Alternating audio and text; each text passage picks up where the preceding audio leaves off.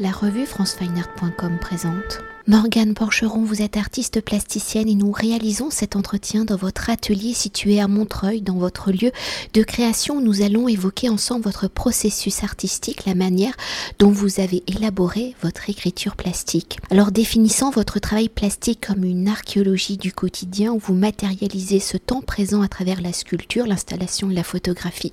Votre pratique est une réflexion sur l'impact de la nature sur les constructions humaines où à force de détruire nos et la biodiversité qui gravitent comme une forme de résistance, la nature vient s'infiltrer dans les failles de nos écosystèmes urbains où le macadam, le béton, les armatures de nos villes sont fragilisés par la nature essayant de reconquérir ces espaces perdus. Alors c'est de ce constat en lien avec le vivant, le paysage et l'architecture que la matérialité de vos œuvres a pris forme. Alors si cette synthèse cristallise votre pratique à l'instant T, dans un premier temps pour évoquer l'origine de votre pratique, je refais un petit historique. Donc vous êtes diplômé en 2013 de l'Institut supérieur art de Toulouse, puis en 2016 de l'École des beaux-arts de Paris, où lors de vos études, la nature y tient déjà une place centrale, ou dans le texte d'Anaïde Demir, pour le catalogue des diplômés 2016, elle vous qualifie comme une héritière de l'arte povera ou du land art où vos œuvres ont les couleurs de la nature, la terre y prend déjà une place centrale. Alors à l'origine de votre pratique, comment la nature est-elle devenue la matière de vos réflexions plastiques, de vos réflexions? Comment la place de l'homme sur la nature et de la nature sur les constructions de l'homme sont-ils devenus les motifs, les formes à vous approprier, réapproprier, à réinterpréter et donc à créer? Je pense tout d'abord que mon travail est lié vraiment à mon quotidien, à mes balades. Donc c'est des éléments que je vais voir régulièrement. Tout d'abord de chez moi, de mon trajet de chez moi à l'atelier. Donc ça va être ce, cette nature-là, donc une nature très urbaine. Et c'est pour ça que c'est un rapport entre euh, un végétal euh, assez euh, disparate ou assez minime, insidieux même, par rapport à des constructions bah, plus monumentales et plus présentes. Donc c'est un rapport très discret, invisible, qui, qui m'intéresse. Et comment est-ce que euh, c'est arrivé euh, Eh ben, je pense tout simplement que moi, je suis née plutôt de la campagne. Euh, donc, je viens de Lyon, mais même de l'Ain. Donc, peut-être que c'est inconscient parce que je ne sais pas réellement mais c'est quelque chose qui me manque. Et d'ailleurs, à l'atelier, on a un jardin et c'est quelque chose qui me qui m'inspire beaucoup. Quand je pars en résidence, euh, j'ai besoin de résidence qui soit une forêt ou un lac ou voilà ces éléments naturels que je vais ensuite questionner par rapport à l'intervention de l'homme. Pour poursuivre dans votre démarche, comment je fais une parenthèse, mais c'est pas une parenthèse. Dans votre démarche, comment y interrogez-vous la notion d'écologie, prendre la nature comme une matière de réflexion plastique, implique-t-elle une démarche donc écologique, militante et politique?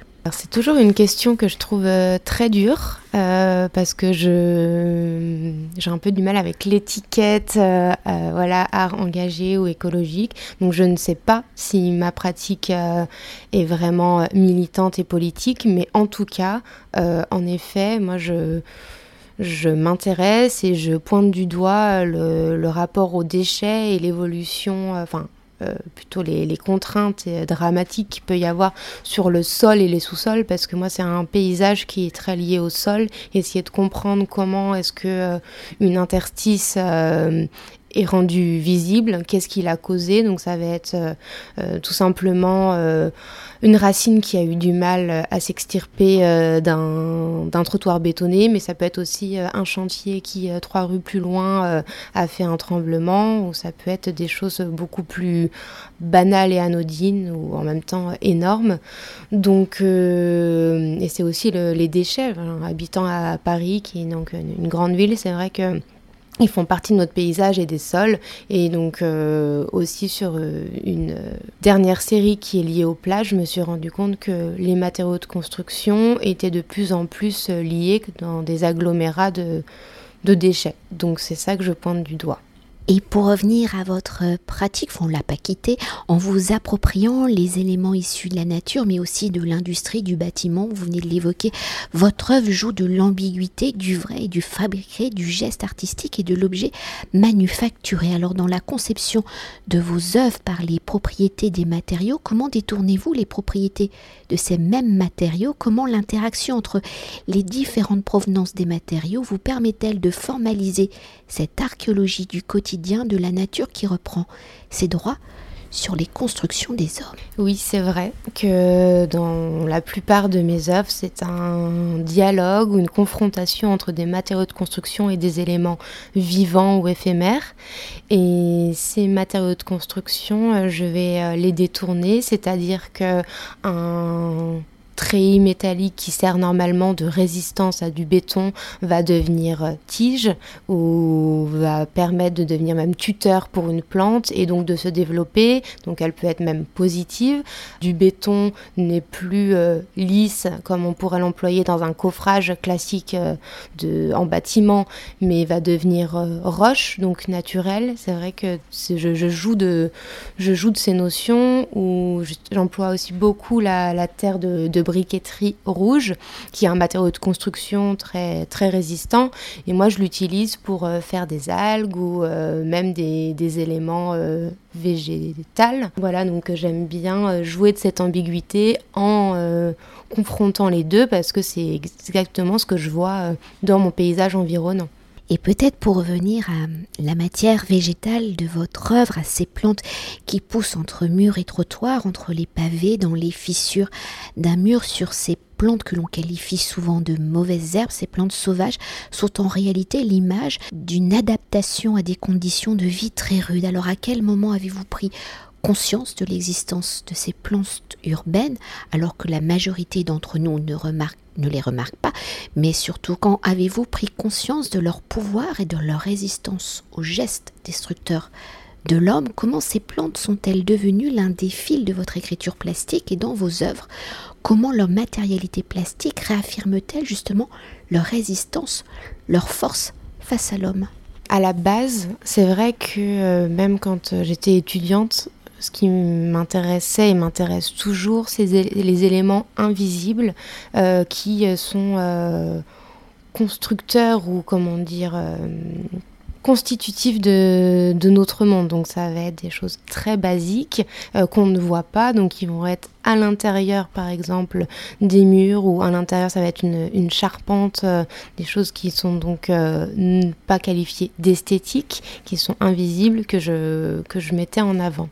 Et au fur et à mesure, donc euh, cet intérêt pour l'architecture et pour l'urbain s'est mêlé avec la nature, qui est devenue donc omniprésent. Peut-être aussi que on a arrêté de, tout arracher et que c'était aussi plus, plus présent dans, mon paysage. Et euh, c'était aussi pour moi quelque chose de très euh, constitutif de notre monde et qui pour moi... Euh, paraît, me paraissait aussi respirer. Enfin, c'était moins un paysage moins aseptisé que j'ai envie de, mettre en avant, et comme les, les, sols que je mets en avant, que je vais ensuite mettre à hauteur, à hauteur d'œil, ou que je vais redresser le rapport au redressement du sol aussi qui est important. Et donc c'est ce que j'ai voulu faire. Toujours pour poursuivre euh, et continuer d'évoquer avec l'univers végétal, après les plantes, entre guillemets, des trottoirs, hein, vous vous attaquez à un autre écosystème, celui de la mer et des océans, où l'homme a provoqué autant de dommages que sur Terre. Alors des trottoirs au fond marin, ou plutôt aux plages, quelles ont été vos réflexions, les circonstances pour interroger justement un nouvel écosystème? Ici, comment le végétal s'adapte-t-il à ces fonds marins modifiés par l'homme? Et comment la matérialité de ces fonds marins interroge-t-il les constructions urbaines des hommes? Comme pour les, plantes et ce rapport euh, végétal urbain, mon regard sur les plages euh, s'est fait de plusieurs euh, voyages, balades, etc. Et donc plusieurs fois j'ai commencé à me rendre compte que il y avait souvent une présence euh, des, chantiers de construction près des plages. Euh, je me suis renseignée, je sais que souvent euh, ces, matériaux de construction sont déversés dans la mer et c'est des choses que j'ai pu retrouver ensuite sur les plages. Et donc au bout de plusieurs constats, je me suis dit que ça me, ça me parlait énormément et donc j'ai commencé à les observer, les prendre en photo, récupérer des, éléments et donc voir qu'il y avait réellement de plus en plus de déchets euh, présents.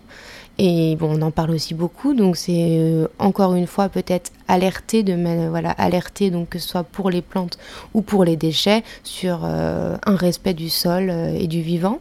Et donc plusieurs œuvres sont arrivées avec un, mélange encore de matériaux de construction qui reprend un motif de roche, donc d'éléments qui sont normalement naturels et qui sont constitués aussi de déchets.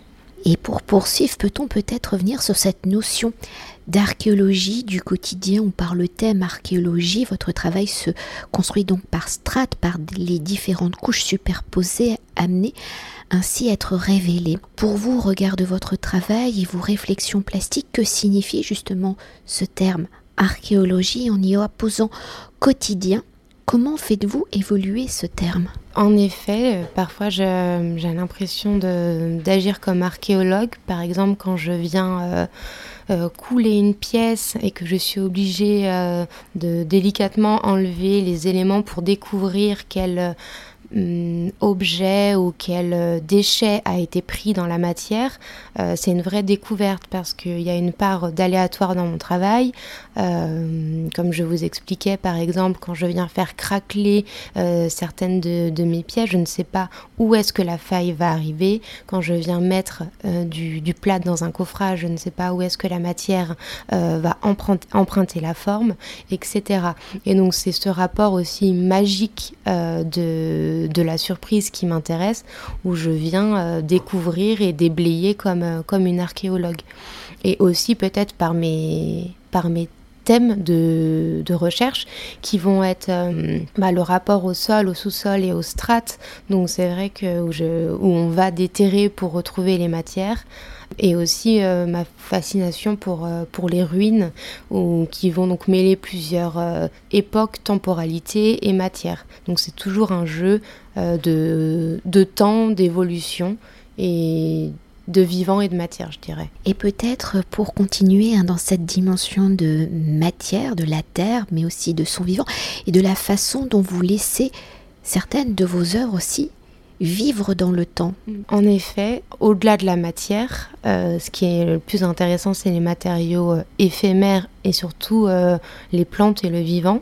donc de plus en plus, j'ai eu l'occasion de faire des, des, œuvres évolutives par l'utilisation de terreaux, de, terres crues et surtout de, graines et de plantes. Et donc au fur et à mesure du temps d'exposition ou autre, euh, l'œuvre va évoluer et je ne peux pas euh, contrôler la forme. Et ça, je trouve que c'est quelque chose d'assez magique de, de voir ce qui, ce qui apparaît.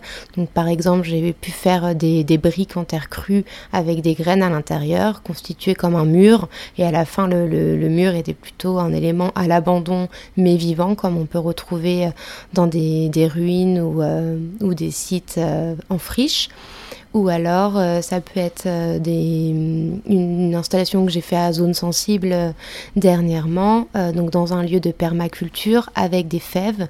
Et l'idée, c'était que on partait de formes aseptisées, minimales, et qu'au fur et à mesure, par le craquellement, par aussi les intempéries, l'eau, le vent, etc., des graines puissent évoluer, qu'on puisse à la fin récupérer les fèves et même les manger.